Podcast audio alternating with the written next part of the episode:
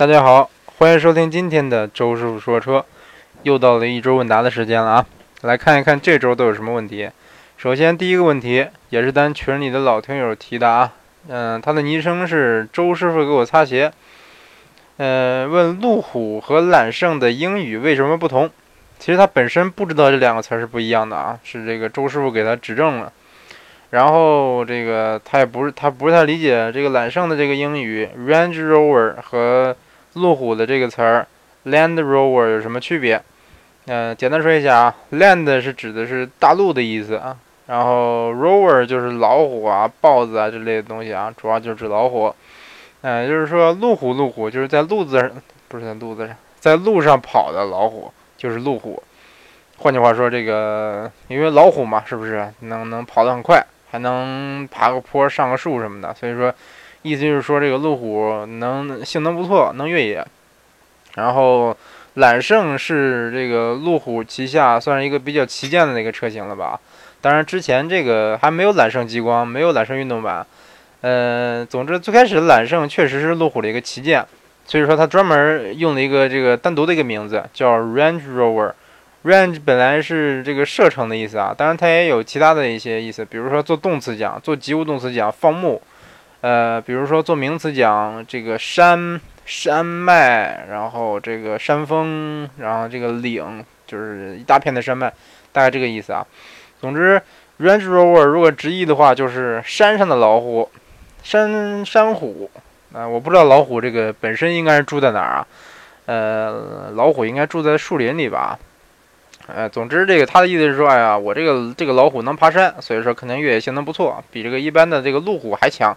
所以说它是最强的路虎，它大概就是这么起的个名字啊。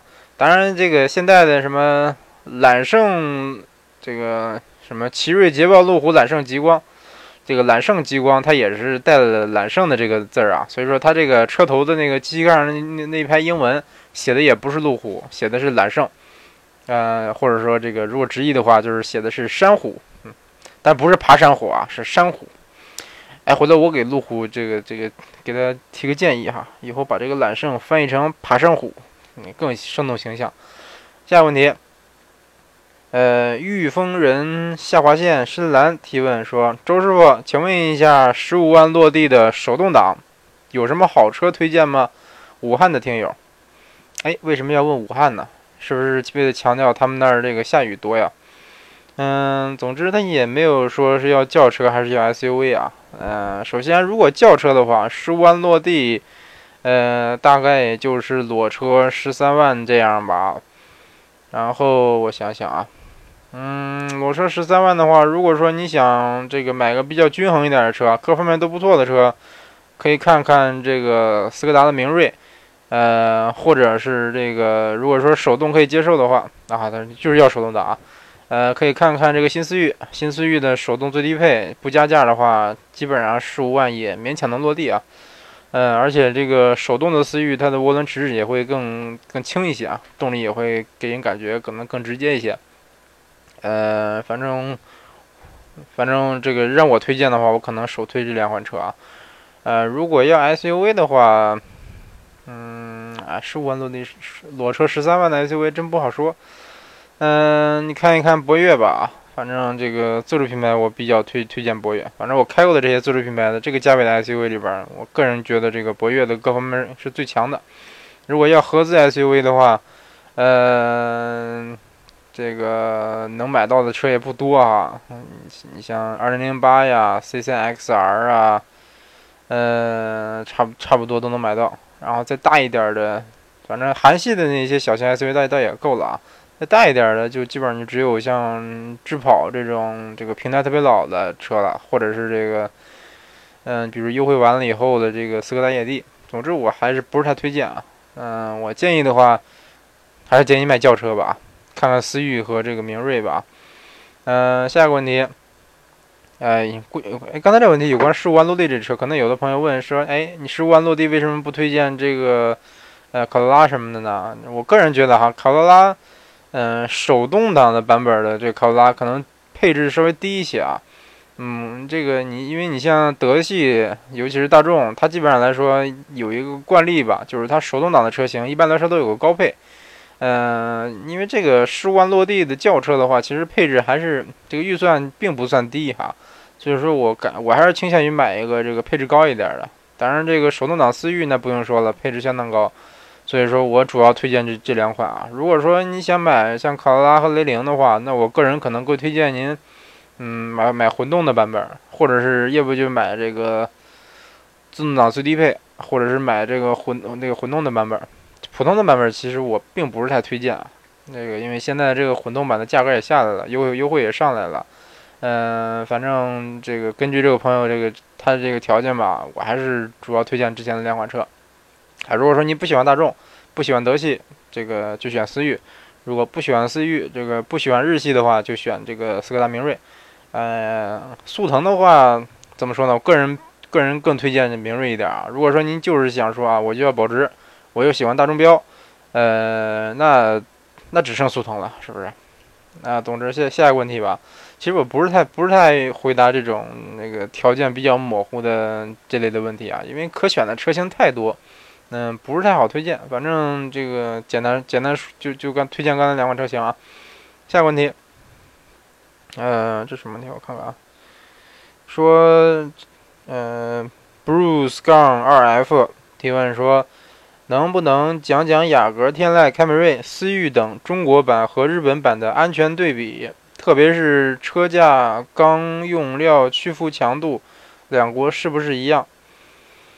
哎，这个问题其实有很多人问过啊，但是我并不是说太好好回答，因为你首先思域吧，日本就九代思域、十代思域，日本都没没有，这个八代好像也没有啊，反正我见过七代思域，就是国内的这个。类似思明的那个前脸啊，呃，反正我见过最新的思域就是就是那个版本的啊。当然，这个九代思域 Type 二我见过，但是普通的思域反正我没见过。我去四 S 店也看过，也也没有见着。嗯，所以说雅阁、天籁、凯美瑞倒是有啊，但是雅阁，嗯，九代雅阁日本只有混动版本，只有二零混动的版本，跟国内也不是太一样。之前的老雅阁。呃，八代雅阁是有的，但是它不叫雅阁，而且极少极少。我在日本这么长时间了，就见过一次。对我只见过一次。呃，但是我知道那车在哪儿啊？每次我去上班都都都能路过那个地方。呃，而而且怎么说呢？其实这个国内的斯铂瑞是一直是欧版雅阁，但是这一代斯铂瑞它比较怎么说呢？比较奇葩。这一代斯铂瑞在日本并没有上市。呃，之前的斯铂瑞在日本都叫雅阁。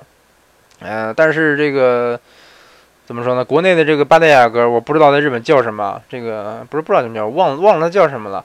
嗯，总之你说对比，其实不不太好对比啊，因为这个我像官网上也没有说对着这个各种钢材用料的这个屈服强度什么的也标的不是太清楚啊。回头我给你给你查一查对比一下啊。但是你要说安全这个对比，其实怎么说呢？不是太好说，因为进口车嘛。那个，你像日本本土的车型，放到国内就是进口车。任何一个国家的这个这个原产的车型，放到中国来说就是进口车型。理理理论上来说，都是要比国内的这些合资车们要强一些的啊。这个，因为怎么说呢？嗯，我个人一直觉得，你像这个之之前，我以为是原材料问题啊。后来，这个我专门请教了一下我们我们学校这些学这个学材料学的那些。呃，一些朋友他们说，这个可能原材料的差距并不是太大，因为你比如说日本吧，它的这个钢材也基本上主要是进口啊，但是好像它不从中国进口。呃，反正据他说，他们的教授讲的时候就表示是工艺上面有很大的一个这个差距啊，就是他们提到中国的这个，比如说刚才加工的是这个工艺的时候，他们就会一脸。嗤之以鼻的，很不屑的样子啊，就是意思是说，这个日本比中国领先很多很多很多。呃，这点其实我是相信的啊。不光日本，其实你像德国、美国，它这个你像重工业肯定是要比中国要要强一些的。所以，嗯，就算啊，比如说这个，就算你国内的，比如说国产的雅阁、天籁什么的，它标的是一个跟国外相同的一个，比如说这个屈服强度呀。比如说这个硬度什么的，就算标的一样的啊，我我其实感觉真正实际上来说是不是一样？嗯，我个人还是持一个怀疑态度啊。所以说，我不建议您拿这个合资车去跟进口车比啊，感觉合资车肯定要比进口车要稍微稍微差一点啊。呃，这个我感觉可能不是说这个造车工艺方面的这个这个这个原因哈。呃，总之你说一不一样，我个人感觉应该是不一样的。但是不不光是说日系不一样，你像美系、德系，那你像合资车和这个进口车肯定也是不一样。啊，这是毫无疑疑问的啊。呃，关于的这个用料的这个什么钢强度什么的，回头我可以帮你查一查，然后看看能不能写篇文章出来。嗯，下一个问题，我的名字被抢了呀？提问说，周师傅听了您和汽车家嘉汽车家嘉宾关于二手车的节目非常好，关于砍价挺有意思，能再说说关于朗逸的二手车吗？我想买二零一三款。或者一四款的手动一点六，或者是手动舒适的朗逸，叹号，我在山东临沂，我在山东临沂，嗯，哎，为什么要强调这个地地地区呢？当然确实不同的地方这个二手二手车价格是不一样啊，呃，但是我感觉这个二手朗逸有什么可说的呀？是不是？你你喜欢这个二手朗逸就买呗，是不是？朗逸这个二手的挺保值的啊。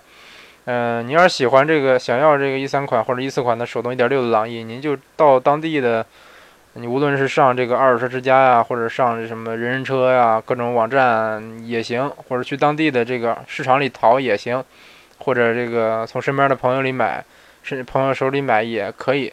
嗯，总之你喜欢这款车就买吧，反正朗逸就是平台老一点，其实也没有什么硬伤。嗯，下一个问题。阿尼麦，阿尼 M A I 这个朋友问周师傅你好，呃，他这名字怎么念呢？阿尼玛为什么多了一个 I 呢？那好吧，这不重要。他头像是一个 M A I 的这这个字母啊，这朋友应该是在日本这个从事好像是动漫方面的工作的一位朋友啊。周师傅你好，我目前在日本这边工作，未来有打算在这边买辆车。目前特别看重本田的 S 六六零轻自动车，想请周师傅讲讲日本的用车环境，包括买车时的各种费用及后期使用保养等方方面面的东西，还有会产生什么税费？谢谢。我目前在东京工作，在东京工作就别买车了，这个东京那边停车那么贵，好吧？这个当然，既然喜欢车的话，喜欢 S 六六零就买吧，这车其实也不是太贵啊，嗯。首先，这个先讲讲讲 S 六六零这款车吧。周叔虽然没开过，但是这款车我我倒是见过一次啊。这个啊，其实常见，见过七八次吧。我们这虽然穷，但是这个车也反正还算蛮常见的吧。毕竟车卖车卖的不是挺贵。呃，就是一个这个本田的一款跑车型的一个轻自动车啊。轻自动车就咱平常说的 K car。呃，K car 指的就是车长、车重。车宽、排量在某个规定限制范围内的一种特别轻型的一种小车，大概就相于相当于咱国内的奥拓。奥拓就是一款这个根正苗红的这款 K car 啊，但是国内的奥拓它其实排量太大了。这个正常来说，K car 的排量是在零点六六升以下，嗯，然后功率好像是在七十三公里，呃，不是不是七十三千瓦还是多少多少千瓦以内啊？呃，我记得不是太清楚，反正就是特别特别小的一这个一种车型吧。然后 S 六零这款车它是个跑车，而且还很小。其实 K car 里的跑车并不算多啊。你像大发的这个酷配，呃，它是一个 0.66T 的一个发动机啊。还有就是这个本田的 S 六六零，嗯，S 六六零好像还是敞篷的啊。总之这款车其实我感觉挺个性的，嗯，就是觉得。我个人是觉得这车虽然我没开过，但是觉得说这么小的跑车是不是有点，觉得是不是有点不明所以啊？嗯，因为我看了看它的售价，基本上快赶上这个百分之七十的这个一一辆八六的价钱了啊，啊，所以我感觉你还不如加点钱买个八六，或者买个这个马自达的 M X 五，是不是？它这排量更大，动力更强，然后空间也能更大一点啊，可能是没有了这种。这个特别迷你的这种这种小车的这个驾驶乐趣了啊！但是我，反正我我个人觉得，你像 B R Z 八六的，它驾驶乐趣也不会差。然后日本的用车环境，其实这个就是人大家开车都比较比较讲素质。这个其实在日本开车，嗯，特别省心，跟国内不一样。国内到处都有骑自行车到处乱窜的，骑着电动车说说变线就变线的，大半夜不开灯从。从这个胡同里往外窜，什么什么的，有的是，各种闯红灯啊，各种这个爱怎么爱怎么开怎么开的人，这这个反正国内的这个开车确实比较乱哈。嗯，日本的话，这种人确这种这个环境是没有的，大家开车都特别规矩。嗯，然后，呃，讲的用车环境大概就就是指的就是这个了吧。然后什么油品呐，各方面包括环境啊，空气质量都非常好。其实日本还是比较适合开车的。买车时的构成费用，首先你需要一个啊，当然 K car 不需要这个家里车位的证明啊。如果你买正正常尺寸的这种汽车的话，是需要一个车位证明。然后不需要驾照啊，这个我问过销售，不需要驾照。然后需要这个。但车的全款，这当然不用说了，你全款也行，贷款也行，反正需要这个这个车款，加上这个消费税，消费税是百分之八，是百分之八，好像是百分之八，我记得啊。然后包括这个第一次车检的费用，第一次车检的费用好像是交过以后，这个三年内就不用车检了。然后这个价，这个价位是跟车价变的啊，所以说具体 S 六零这款车费用多少我还不知道，呃，大概我估计可能就是。二三十万吧，二二三十万日元吧，那样啊，大概就这样。嗯，然后也就这些了。这个自动车税什么，自动车税应该是含在车价里的。嗯，基本上就基本上就这些。嗯，就是说你买车的时候，呃，这个你在网上查到它的这个车价，或者说你去去当地的这个店里问到的这个车价，然后再加上这个需要的乱七八糟的费用，再加上一些，呃，加上一些这个并不是挺高的一些乱七八糟的费用啊，包括好像上牌的话。你如果选一个这个，比如说八八八啊、六六六啊，选这样的号可能要加个几千日元。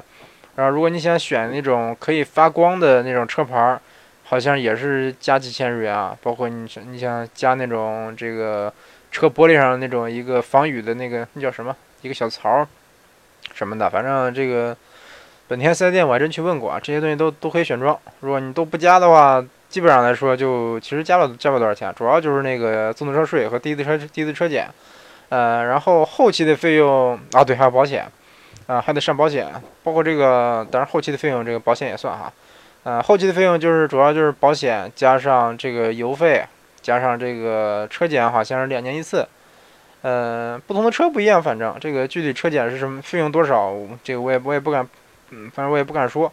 嗯，反正我身边有的人就是开二手车的，甚至说基本上就不知道车检是干什么的。他就是他就车就开了一年多，开一年多就卖了，他自己都不知道什么叫车检。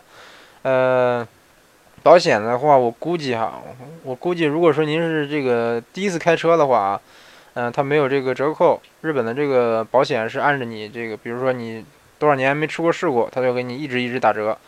嗯，最高可能能打到百分之六十哈，就是说优惠百分之六十。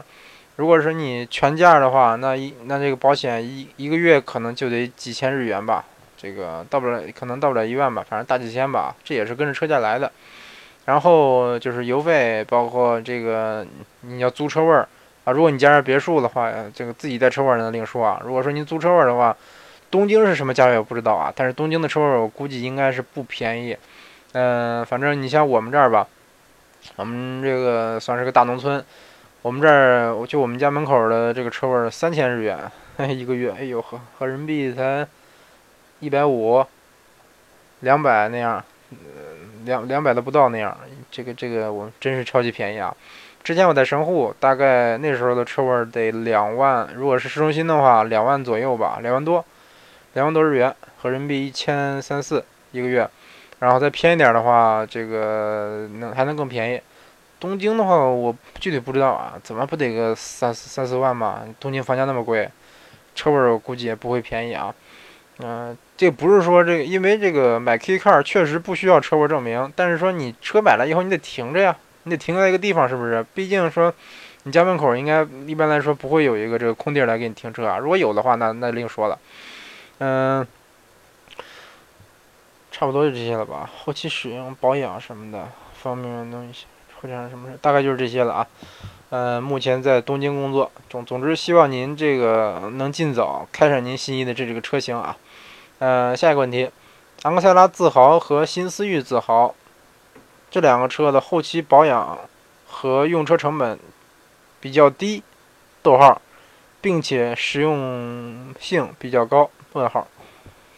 怎么这啊？这个问题是 x u a n 一二零四五提问的啊，呃，怎么这个不不是太通顺啊？是不是问这两个车哪个车的后期保养和用车成本比较低，而且实用性比较高？哦，知道了知道了，就是阅读这个这个学的不是太好啊。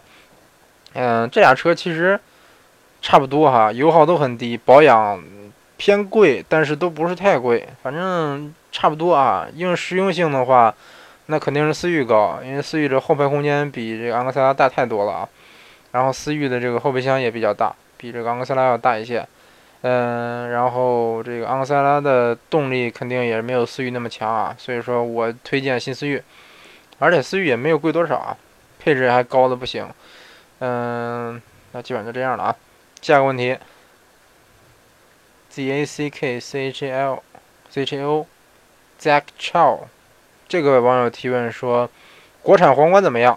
和 Q 五零 L 迈腾怎么选？Q 五零之前讲过了，然后皇冠和这个 Q 五零，这说实话我还真不大，这个这个一般来说，我感觉这这俩车对比的不多了吧？不多吧？皇冠感觉这个气场和这个 Q 五零貌似不是太不像一个概念的车哈。总之，皇冠我个人感觉最大的问题是它这个变速箱，它这个八 AT 的变速箱，嗯，怎么说呢？表现的不像预期的那么好，降档反应非常慢，然后升档还行，你要慢慢开倒是行。如果说你那个急加速，这这一降档的那个延迟时间真的是相当长啊。我真纳闷儿，这个丰田按说这个丰田的之前六 AT 和四 AT 都匹配的不错，为什么这个八 AT 这个匹配成这样了？然后 Q 五零的话，咱之前节目也说过，嗯，其实我不是太推荐的。国产皇冠其实我也不是太推荐，因为觉得皇冠其实是一个挺经典的一个车型啊，包括这个上上一代皇冠，上上一代皇冠吧，其实我个人还是挺喜欢的。这一代皇冠国产以后，这个外形跟日本版完全不一样啊，基本上没什么关系不大了感觉。嗯，但是我个人更喜欢这个国产皇冠的那个日行灯，还喜欢这个国产皇冠的那个尾灯。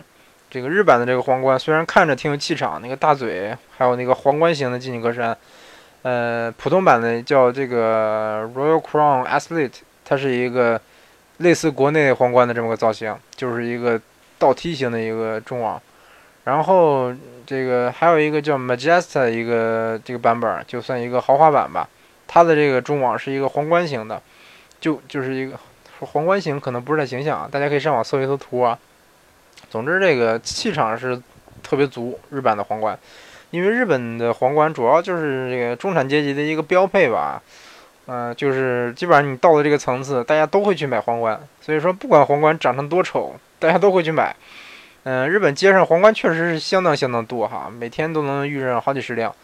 嗯，所以说之前我对皇冠印象一直不错啊，但是这一代皇冠开了以后，我总感觉不是太喜欢。当然你说这个舒适度啊、隔音什么的都不错，包括开起来也是挺平顺的啊，但是就是觉得这个感觉这个皇冠，包括这个国内的这些日系的这些嗯中大型的这些轿车哈，都觉得走了点弯路。就是找不到自己是什么定位了，包括皇冠，就是你说这个挺商务的这么一车，是不是？你坐的就是你就坐舒服点儿，你非要是引进 2.0T，嗯，把六缸做好，这个后排空间做大，轴距加长，是不是？这个后排配置给给你加的特别高，我感觉它销量应该是还可以的啊。这个非要搞什么本本土化，这个非要觉得说啊中国人的审美是这样的，所以说我们要。要改改设计啊，怎么着怎么着怎么着的，结果导致现在这个皇冠的销量不温不火。很多人可能现在这个选车，嗯，基本上来说也不会说想到去选皇冠啊。所以说，皇冠我个人还是不是太推荐啊。本身皇冠是个好车，但是这这代皇冠我开过以后，我实在是不知道该向什么样的人去推广推荐这款车啊。嗯，那第三个选项是迈腾，那就选迈腾吧。如果说您不在乎这个迈腾，也就可靠性可能稍微差一点，嗯，有可能烧机油，有可能这个双离合有有顿挫，或者说出现什么问题。如果说您不不在乎这个的话，就选迈腾吧。迈腾其实是比较均衡的一款车啊，虽然说我是个大众黑，虽然说我也不大愿意承认，但是新迈腾确实很有可能还是这个 B 级车里的这个算是一个标杆车型吧。嗯，就算它跟上一代车型比没有什么明显的进步，它基本上来说也还是标杆，并不是说它自己强到什么地步了。嗯，我感觉还是它的竞争对手什么的都太，怎么说呢？太不思进取了。所以说三选一的话，您就选迈腾吧。嗯，如果说你不不喜欢大众的话，就选 Q 五零 L。哎呀，反正这这三个选项其实我个人觉得挺纠结的。你放在我我你放我身上，我个人可能也不大知道怎么选。那下一个问题，呃，这个 C 二九九七七七提问说：周师傅能说说轴距跟空间的关系吗？轴距长的车空间一定大吗？这其实你不能说轴距跟空间一点关系都没有啊，但是其实关系关系不大啊。如果说同一款车、同一代车型啊，比如说它换代了，然后我轴距加长了，那它的后排空间肯定是会加大啊。呃，不能说肯定吧。很大程度上会是会加大啊，嗯，但是说你说不同品牌的车型，轴距长的车空间一定大，这绝对绝对是错的啊，绝对没有没有这这个关系。你举个例子，雅阁后排空间大吧，是不是？相信很多人坐过。你像雅阁，包括这个天籁，它们轴距其实并不长。雅阁我记得是虽然车长挺长的，但它轴距好像是两米七，两米七九吧，我我记得是啊，两米七九我记得是啊。呃，天籁可能长一点，车天籁好像是两米八五，但是这两款车的后排空间都不小啊。嗯，再举个例子，你像迈腾、像帕萨特，其实后排空间相当大了吧？这个我感觉几乎来说很少能找到比它更大的车了吧？像 B 级车，但是它的轴距特别短，轴距还不到两米八，所以说，嗯，所以说我个人觉得这个，你像这个这两款车。后排空间这么大，轴距又不长，是不是？那怎么解释？再举个例子啊，老斯铂瑞轴距两米八五，包括这个现款的这个君威，轴距我记得也是两米八五啊。但是它这两这两款车的后排空间都小到不行了，尤其这个君威后排空间基本上就比考拉还小，但是它的轴距真的不短，那你怎么解释？是不是啊？所以说，嗯，所以说我感觉车的车车的后排空间跟轴距大小。不是说绝对成正比的啊，啊，因为轴距说那是两个轮子之间的距离，是不是？你轮子之间，这个并不一定说这个轮子之间的这个空间全是这个乘坐空间，是不是？首先你前排空间大不大呢？是不是？你前排空间，尤其是这个中控这部分，你有没有延伸到前轮之前呢？是不是？包括这个你的 A 柱的倾斜程度，A 柱的位置，是不是？感觉都是有影响的。所以说，我感觉您要是这个在乎空间的话，就去亲自去试，到店里去坐一坐，别别不要查这个数据啊，数据这个是非常不靠谱的一个一个指标吧，我感觉。下一个问题，嗯，大家都觉得好，提问说啊，这个人的这个朋友的这个网名是大家都觉得好，他说，周师傅，您觉得 CX 定价怎么样？网上很多人都评价说定价太高了，你怎么看？真心想入手。嗯，想入手就买呗，是不是？别在乎它定售价高不高，是不是啊？我说它高，它也不一定就降。嗯，其实怎么说呢？CX 它定价我记得是起价是十四万零八百，好像是啊。然后我就觉得这个马自达真的有的，这个是不是有点缺根弦儿啊？你都就差了八百块钱了，这个你你你再给它把价格削低八百。你都不用从哪儿，你给他减个配，是不是？你稍微偷工减料一点，或者说你不偷工减料点，你就再再再压缩一下成本，或者说你少赚点钱，是不是？定价定个十三万九千九起价，多好！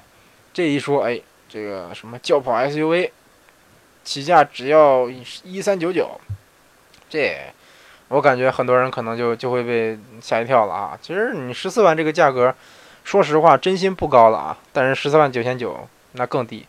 嗯，总的说，我觉得这款车你真正买的话，最低配肯定是不买啊。自动挡最低配十五万多，其实你要是把它当 SUV 的话还行啊。反正我个人觉得并不算贵。嗯，我个人觉得不算贵啊，因为就算它不是不像 SUV，它起码是一个 SUV。嗯，你看看途观什么价，是不是？看看这个奇骏什么价，再看那个 CX，我个人觉得，其实反正我觉得定价不不高啊。你想买的话可以买。下一个问题，呃，我忘了这个问题谁提的了啊？我没有写名字，所以说，嗯，就就当是一位不愿透露姓名的一位网友提问说：现在路上好多新手都没有安全意识，想多了解了解一下行车一些盲区的注意，如何生动不是不是如何主动避免危险？嗯，这个问题不太好好回答。说一点我自己的看法吧。首先，上车前先绕着车转一圈，看看车周围有没有什么砖头啊、石头啊、小动物啊，或者小孩儿，或者是拉杆箱什么的这样的东西啊。如果有的话，要么挪开，要么就是如果如果你看车前面突然间出了拉杆箱，你就给它照个相，因为这可能是碰瓷儿。呃，如果说出现了猫狗啊什么的，给它轰走。或者说它窝在你轮子上怎么着，给它轰走。如果小孩的话，也给它轰走。嗯，你也可能捡到钱哈，捡到钱就可以了。总之你要检查检查一下啊，万一说车前面有个石头，你你看不见，一走是不是？啪蹭一下多不好。然后，嗯，尽量要先清楚自己的车有多宽哈。你比如说这个，要不很多这个女女司机或者是很多新手不愿开大车，就是大车开起来确实不是那么灵活，不是那么方便。嗯，比如说有时候有一前面路比较窄，路两边停了自行车，或者路两边停了车，嗯，你不确定自己的车能不能过啊，没把握的时候，您就别强行通过。这个平常没事可以练一练，把右车轮把它压在一个一条线上，或者压在一个什么地方啊，就是来感受一下这个具体能把握住右侧车轮它的行驶轨迹。嗯，可以看看它这个行驶轨迹跟前车前机盖的哪一点儿重合，比如说你有没有这个机盖有没有个隆起，正好跟这个你你跟你那个右前轮要大要压压到这个地方重合的话，那你就比较好确定这个右轮的位置了。左轮好确定，左轮基本上就是你左脚踩的那个地方，基本上就是你左轮的位置。嗯，所以说。总之练多了就好了吧，练多了这个车感出来了，你大概就知道这个车压在哪儿了啊。嗯，而且这个因为车有后视镜，两边还有两个后视镜，所以说就算说你觉得这个前面这个这个路挺窄，你俩轮能过去，但是说你后视镜能不能过去呢？是不是？这得考虑在内。然后勤看后视镜，勤看反光镜。呃，并线的时候一定要回头看一下啊，因为有的时候盲区里就可能有车，这个可以回头看啊，这个回头看也没事。你像日本考驾照的时候，嗯，并线回头看，这是死规定。如果你不回头看，这就基本上就不合格。然后像转弯啊、并线呐、掉头啊、超车啊，一定要慢啊，不是超车，超车不算啊。转弯、并线、掉头一定要慢。然后超车的话，尽量稳准狠，就是该超的时候就别犹豫，赶紧超过去。尤其是超一些大车，你像这个大巴呀、像卡车什么的，一定要快，因为你跟它并排走。你不知道它会出现什么情况，这很很危险的。呃，基本上来说就就这些吧。其实其实我估计还有很多点儿，但是一时以来一一时间也想不出来太多太全的这个点儿出来。嗯，而且我不是太清楚这个朋友具体想问哪个方面啊。这个他问说了解一下行车的一些盲区，盲区那个前后左右都有，尤其是倒车的时候，我感觉盲区比较多哈。所以说。你买车的时候，如果是新手的话，选一个带全景影像的这个配置的车型啊，直接你它出现一个俯视图，嗯，那盲区基本上就很少了。但是一般来说，倒车影像的话，确实这个能把盲区减少一点，但是怎么说呢，减少的有限。嗯，然后主动避免危险，我感觉还是养成一个安全驾驶的一个习惯吧。嗯，你比如说像我媳妇儿，前前段时间我回家的时候，我正好这个拿拿我们家车给她练练练手。就给我吓一跳，这个真的给我吓一跳。然后，所以说我建议大家以后这个如果如果给新手练车的话，千万不要选自动挡啊，这个还是让他踏踏实实开手动挡，因为自动挡它一脚油门踩到底，那车就窜出去了，这个就不定撞哪儿去了啊。但是手动挡的话，它很有可能会熄火，反正这个。还是建议手动挡啊，因为我之前我记得我在节目里说过，说建议新手用自动挡练手啊。我现在收回这句话，这会引发很严重的后果。那这期节目先录到这儿吧啊，可能回答的问题也不是挺多，说了半个多小时。嗯，总之这两天啊，周叔叔还在辛苦搬砖，不是搬砖，辛苦搬砖。嗯，再过两天就该回国了啊。其实说到底也差不多也该收拾行李了。然后回国以后可能有很多车需要试。